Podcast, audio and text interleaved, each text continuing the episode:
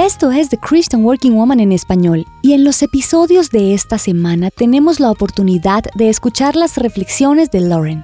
Ella es líder de operaciones en una empresa del sector privado. Ha servido a su cliente actual por 15 años y hablaremos de la importancia de la oración en nuestras vidas diarias. ¿Qué tienen en común la oración y el trabajo?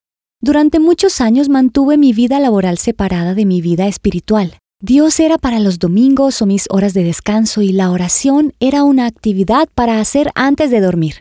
Así fue hasta que fui confrontada al hacer un estudio sobre el profeta Elías. Él tuvo la provisión de Dios. En solo unos pocos capítulos de la Biblia, en el libro de Primera de Reyes 17 al 19, vemos cómo el profeta se acerca a Dios y confía exclusivamente en Él.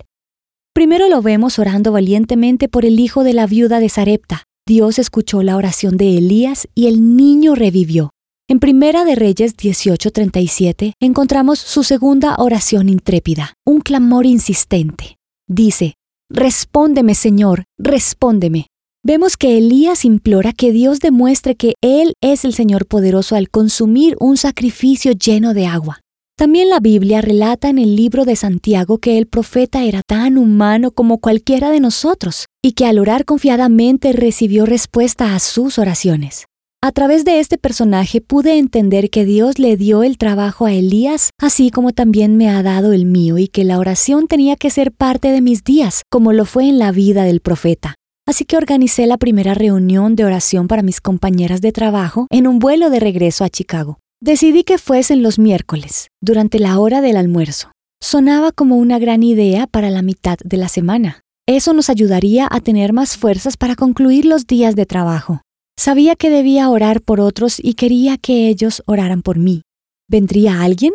Durante ese vuelo oré que viniera por lo menos una mujer que necesitara oración. No vino una, vinieron cuatro y oramos por oportunidades, conversaciones difíciles, por sanidad de heridas y rechazo.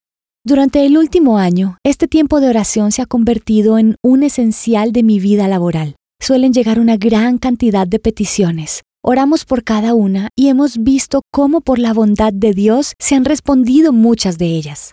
Efesios 6:18 nos llama a orar en el Espíritu en todo momento con peticiones y ruegos, a mantenernos alerta y perseverar en oración por todos los creyentes. En los próximos episodios hablaremos de las diferentes clases de oración, de cómo pueden acercarte más a Dios y transformar tu vida laboral. Encontrarás copias de este devocional en la página web de christianworkingwoman.org y en español por su presencia radio.com. Búscanos también en tu plataforma digital favorita. Estamos como The Christian Working Woman en español. Gracias por escucharnos. Les habló Mariana Vargas con la producción de Paola Romero.